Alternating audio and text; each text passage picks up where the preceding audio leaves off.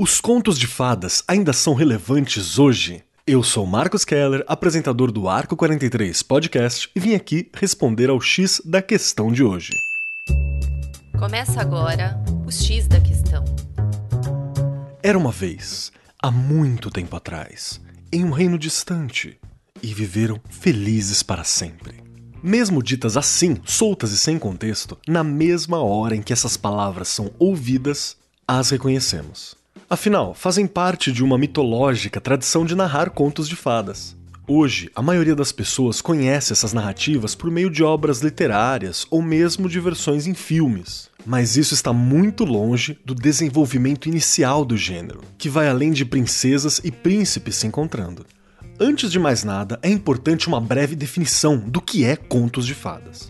Esse tipo de narrativa normalmente apresenta personagens de fantasia, como anões, elfos, fadas, gigantes, sereias, bruxas e outros elementos mágicos. Esse gênero também pode ser distinguido de outras narrativas folclóricas, como as lendas e fábulas, pois estas geralmente envolvem a crença na veracidade dos eventos descritos e na obrigatoriedade de uma moral no final. Existem duas variedades de contos de fadas: uma é o conto literário, surgido no final do século XVII e o tipo mais famoso atualmente, que tem como representantes Charles Perrault e os irmãos Grimm. O outro tipo é uma variedade mais ancestral e globalizada. Estou falando do conto oral, cujas origens não podem ser datadas, mas baseiam-se em tradições e séculos e mais séculos de transmissão de histórias. Esse tipo de conto de fadas é contado desde sempre, em quase todas as sociedades do mundo. Muitas das narrativas de hoje evoluíram a partir de histórias centenárias que aparecem, com variações, em diversas culturas.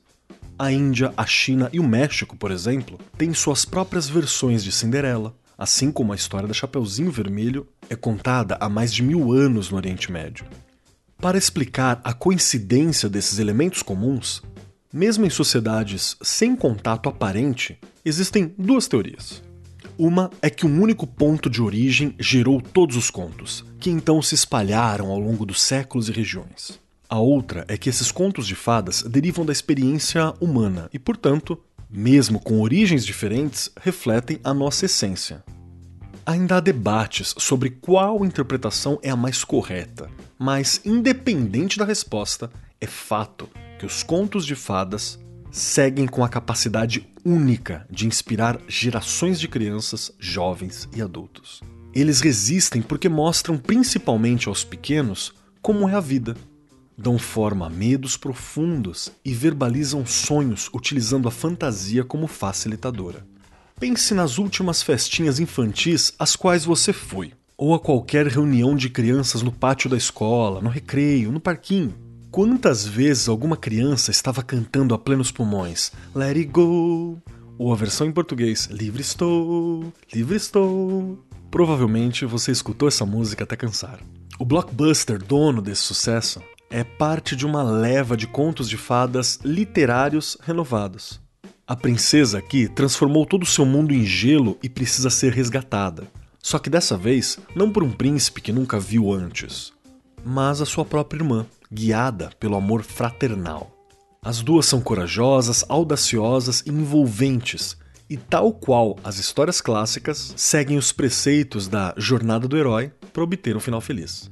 Os contos de fadas ainda são relevantes e ganham novas versões mais contextualizadas à modernidade, porque despertam a imaginação, algo que não é um complemento opcional ao desenvolvimento infantil, mas sim um aspecto fundamental. Assistindo uma história sobre amor de irmãs e grandes atos de coragem, as crianças não estão cientes de que estão desenvolvendo habilidades para a vida. Para elas, como para as gerações passadas, tudo o que importa é viverem o momento e serem levadas por uma boa história para novos mundos. É por isso que os contos de fadas ainda estão firmes e fortes. Seja nos livros ou nos filmes, é um momento mágico que leva a muitos outros, à medida que as crianças usam as histórias que ouviram como inspiração para a sua própria formação enquanto sujeitos.